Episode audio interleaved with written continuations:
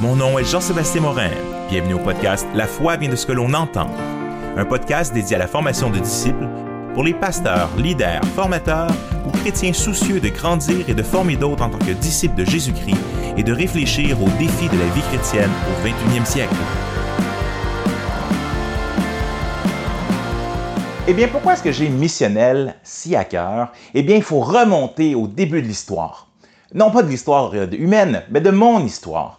Je suis né dans une famille catholique comme beaucoup d'autres Québécois, catholique semi-pratiquante, où on allait à la messe deux fois par année, à Noël, à Pâques. Mais ma mère a rencontré, euh, quand j'avais 5 ans, un baptiste non pratiquant. Ça fait un peu bizarre, là, parce que quand on dit que c'est non pratiquant, c'est un peu comme si j'étais un végétarien non pratiquant.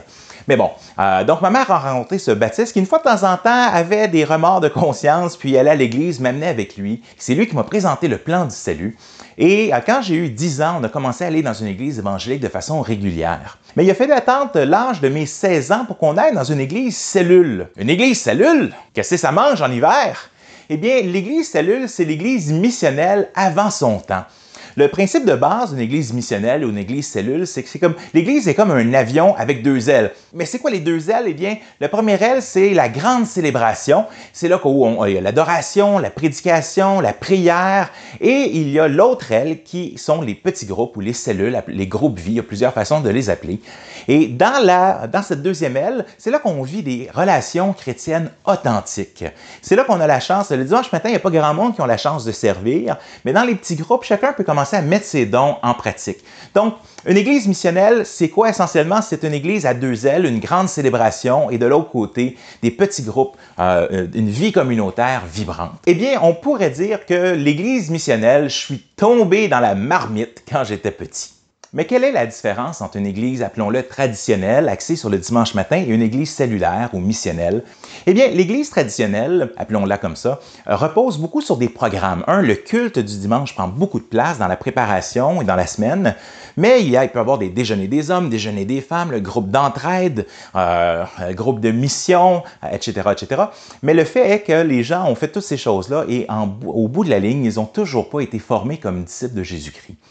Eh bien, le fait d'avoir des petits groupes vivants et d'avoir une place pour grandir comme disciple intentionnellement, c'est une des choses qui m'a beaucoup marqué dans l'Église cellule, dans laquelle, comme je le disais, je suis tombé dans la marmite quand j'étais jeune adulte non seulement dans mon église cellule, j'étais jeune adulte, j'avais beaucoup de temps, et là, je faisais partie de la cellule des jeunes, je faisais partie de la cellule des hommes, je faisais partie de la cellule euh, du groupe mix. J'en mangeais des cellules tellement je trouvais ça le fun d'être en relation avec les autres chrétiens.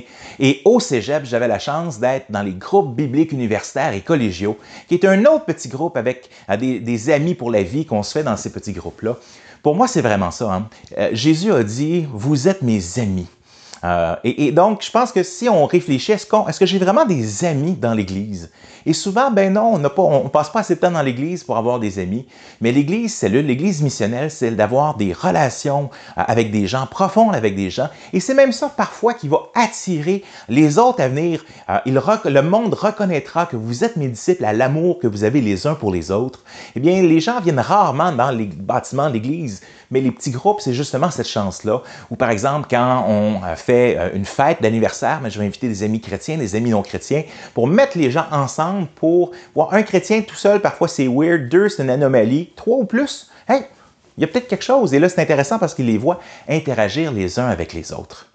Donc, la vie pour moi d'Église, elle a pris son sens quand j'ai pu avoir ces relations authentiques. Et dans l'intérieur de cette cellule, de ce groupe, il y a des gens qui m'ont pris, euh, c'était des mentors qui m'ont, euh, et qui sont encore aujourd'hui, euh, certains d'entre eux, des mentors pour moi. Eh bien, c'est une chance extraordinaire de grandir dans l'Église cellule. Une des choses qui est intéressante avec l'Église cellule, c'est que la responsabilité, en fait, euh, de, que ce soit de l'évangélisation, de l'entraide, des visites aux malades, se fait dans les petits groupes. Euh, par exemple, qui mieux connaît les membres de son petit groupe que le responsable du petit groupe? Il y a deux sortes euh, de pasteurs, je dirais. Euh, premièrement, dans l'Église traditionnelle, il y a ce que j'appellerais le pasteur traditionnel ou le pasteur curé qui euh, va prendre son bâton du pèlerin et va aller manger des petits biscuits, puis boire des cafés, puis jaser avec tout le monde. C'est pas que c'est mauvais de faire ça, il y a une place pour ça dans l'Église. Mais le problème, c'est que le pasteur curé ne fait que ça. Et, il peut passer sa vie à manger des biscuits et visiter les gens, mais les gens n'auront pas plus grandi en tant que disciples. Je me rappellerai une fois, même, même visiter toutes les malades, c'est un, ministère. Je me rappellerai une fois, il y avait la moitié de l'Église littéralement qui avait été visiter une personne et la personne a quand même dit, mais là, le pasteur n'est pas venu me voir. Il faut renverser ce modèle où le pasteur est le seul qui fait l'œuvre du ministère. En Éphésiens 4, il nous parle euh, que le, rôle des, des, leaders dans l'Église, c'est de former les saints au service, et c'est dans ce temps-là que l'Église va grandir. Donc, il y a le pasteur curé, mais l'autre, c'est ce que j'appellerais le pasteur FDFL, le pasteur formateur de disciples et formateur de leaders. Eh bien, le rôle pastoral dans une église missionnelle, dans une église cellule, c'est de particulièrement d'investir dans les leaders qui, eux, vont investir dans les gens. Et ça, c'était la méthode de Jésus qui en a pris 12 et c'était aussi la méthode de l'apôtre Paul en 2 Timothée 2.2 euh, qui dit Ce que tu as entendu de moi en présence de nombreux témoins, transmets-le à des hommes capables qui seront, qui pourront le transmettre à d'autres. Donc, il y a cette idée de transmission, de, de multiplication dans l'idée et le rôle du pasteur. Donc, le pasteur FDFL, pasteur formateur de leaders et formateur de disciples. Et donc, dans ce modèle-ci, quand on investit dans les petits groupes ou dans les leaders de petits groupes, les leaders de petits groupes deviennent à quelque part des petits pasteurs ou qui sont la première ligne de défense des, euh, dans l'Église. Par exemple, si quelqu'un a besoin d'un conseil biblique, mais il peut aller voir son leader de petit groupe. Si quelqu'un a besoin euh, d'une visite à l'hôpital, mais son leader de petit groupe peut s'arranger que quelqu'un dans le petit groupe puisse venir le voir. D'ailleurs, ils vont être plus proches parce qu'ils vont vivre ensemble la vie chrétienne et c'est difficile pour un pasteur de suivre, si ce n'est même que 30, 40, 50, 100, 120, 200 et plus. Donc, le petit groupe, ça permet d'avoir des véritables petits bergers qui prennent soin et on va voir le pasteur ou un des pasteurs quand le problème est trop, euh, est trop grand ou ils savent pas quoi faire. On est là pour les outiller. Une des choses que je faisais à l'église, c'est qu'à chaque mois, on avait une cellule de leaders où on donnait une formation à nos leaders de petits groupes, que ce soit une formation en euh, relation d'aide, que ce soit une formation sur en animation de groupe, que ce soit une formation sur comment motiver les gens, comment les coacher, comment traiter les, euh, dealer avec les personnes difficiles. Donc, c'est la chance pour beaucoup d'exercer un ministère et de grandir à quelque part euh, dans ce modèle d'église missionnelle. C'est un peu comme le, dicton des Marines, euh, No one left behind. Euh, personne laissé derrière, c'est ce que je crois profondément, c'est que dans le fond, tout le monde dans l'Église a un mentor et mentor quelqu'un d'autre. Donc, la réalité, c'est que le pasteur ne peut pas tout faire. Et dans l'Église missionnelle, ça permet à beaucoup de mettre la main à la pâte. Dans la pratique, quand je suis devenu pasteur principal, euh, il y a maintenant un bon bout de temps, j'étais dans une église traditionnelle et c'est vrai que c'est pas toujours évident de prendre une église traditionnelle pour la faire devenir missionnelle. Eh bien, on a essayé, j'ai décidé à quelque part de jump-starter des, des, petits groupes en disant, écoutez, on va faire quelque chose, on va faire des petits groupes pendant six semaines, on mange ensemble, c'est un élément important de manger ensemble, on mange ensemble, euh, on, partage, on prie. On avait même une section qu'on appelle Colossiens 4.3, l'apôtre Paul qui dit, priez pour nous afin qu'on ait des occasions d'annoncer sa parole. Donc, c'est une occasion pour de prier pour nos amis non chrétiens. Euh, c'est l'occasion aussi en petit groupe, des fois, d'inviter euh, d'autres à venir. Mais donc, on, avait, on a réussi à avoir 80 80 des gens qui étaient dans les petits groupes, puis j'étais vraiment content.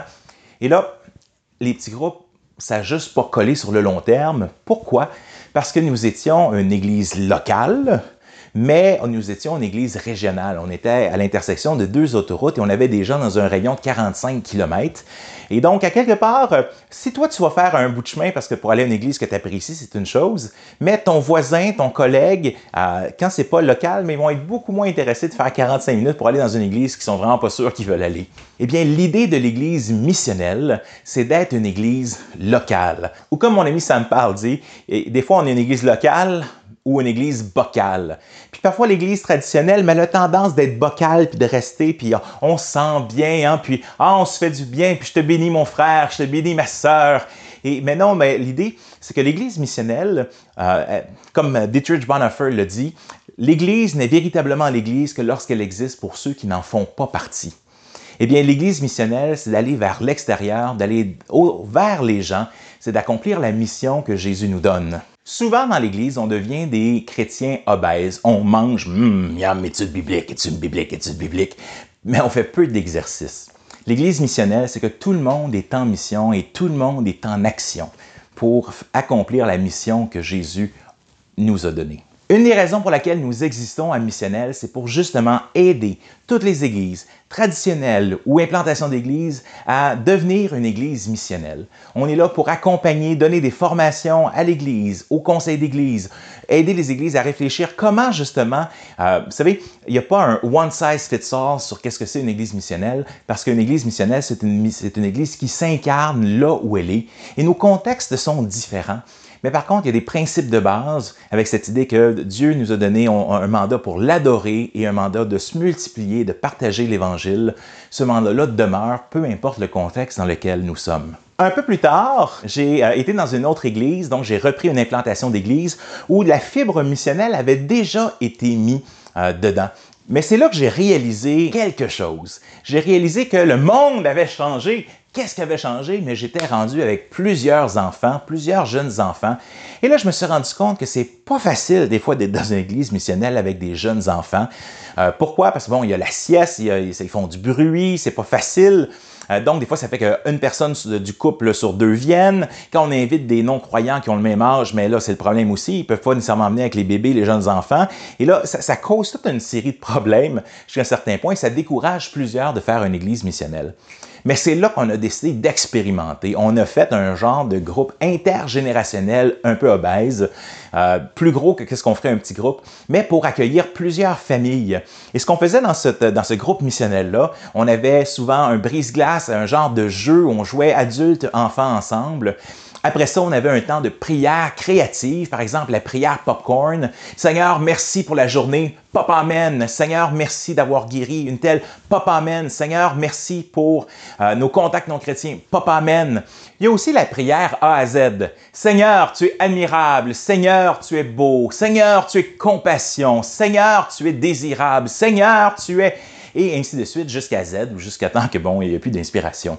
Donc des courtes prières qui incluent les enfants après ça, on se séparait en petits groupes.